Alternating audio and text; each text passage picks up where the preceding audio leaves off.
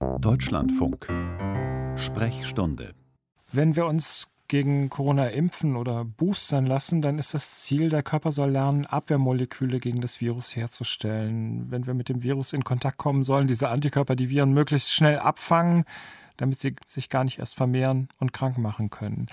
Diese Antikörper lassen sich auch künstlich herstellen und als Medikament nutzen monoklonale Antikörper gegen SARS-CoV-2. Das ist ein wichtiger Baustein gerade in der Frühphase der Therapie, um schwere Krankheitsverläufe zu vermeiden. Vor einigen Tagen hat die Europäische Arzneimittelagentur grünes Licht für zwei weitere neue Antikörperpräparate erteilt. Professor Bernd Salzberger ist Vorsitzender der Deutschen Gesellschaft für Infektiologie und er leitet die Infektiologie am Universitätsklinikum in Regensburg. Schönen guten Morgen, Herr Professor Salzberger. Guten Morgen. Wie wirken denn diese monoklonalen Antikörper auf die Coronaviren? Ähnlich wie die natürlichen Antikörperabwehrmoleküle auch?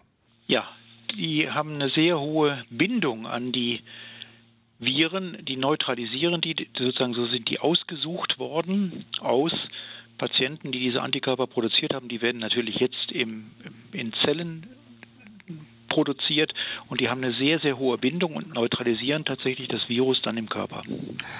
Es heißt immer, es ist besonders wichtig, diese Antikörper in einem frühen Stadium der Infektion zu geben. Warum ist das so entscheidend?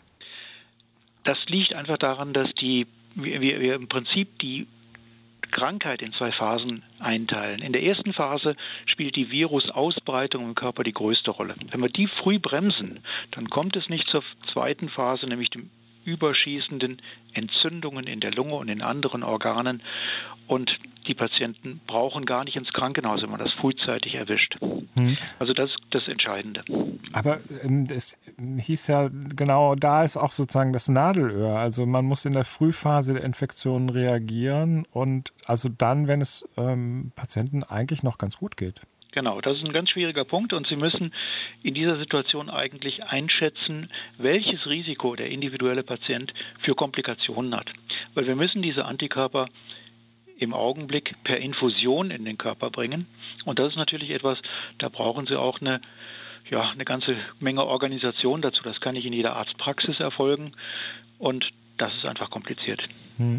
Und äh, ich meine, das sind ja Menschen, die infiziert sind. Das heißt, die können auch nicht einfach so in der Ambulanz behandelt werden, oder?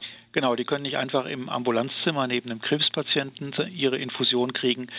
Ähm, außer sozusagen, es gibt, es gibt ja mehrere Ansatzmöglichkeiten für diese Antikörper. Sie können die tatsächlich frühzeitig in der Therapie einsetzen. Sie können die aber auch zum Beispiel frühzeitig einsetzen, wenn ein Hochrisikopatient exponiert worden ist. Also heißt?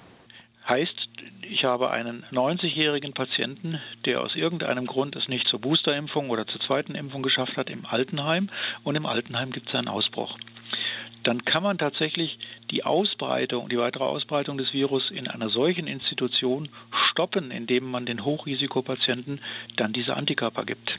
Mhm. Nun sprechen wir heute in der Sprechstunde über Transplantationsmedizin und ein äh, Problem dort ist ja eben auch, dass ähm, eine Impfung oft nicht so wirkt, wie sie wirken sollte, also dass die Patienten nicht genug Antikörper machen.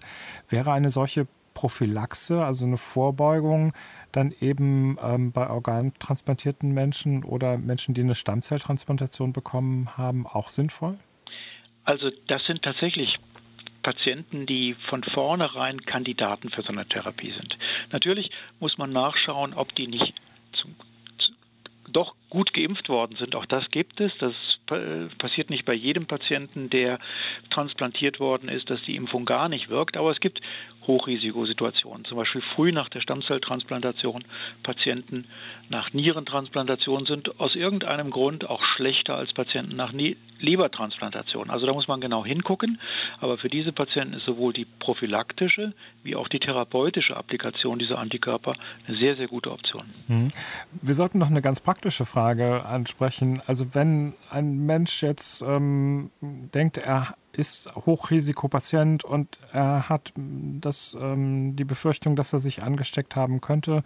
Vielleicht ist schon auch der PCR-Test positiv angeschlagen. Was können die tun? schnell Kontakt mit ihrem behandelnden Arzt aufnehmen. Das kann der Hausarzt sein, das kann aber auch das Transplantationszentrum sein, gerade bei den Transplantationspatienten.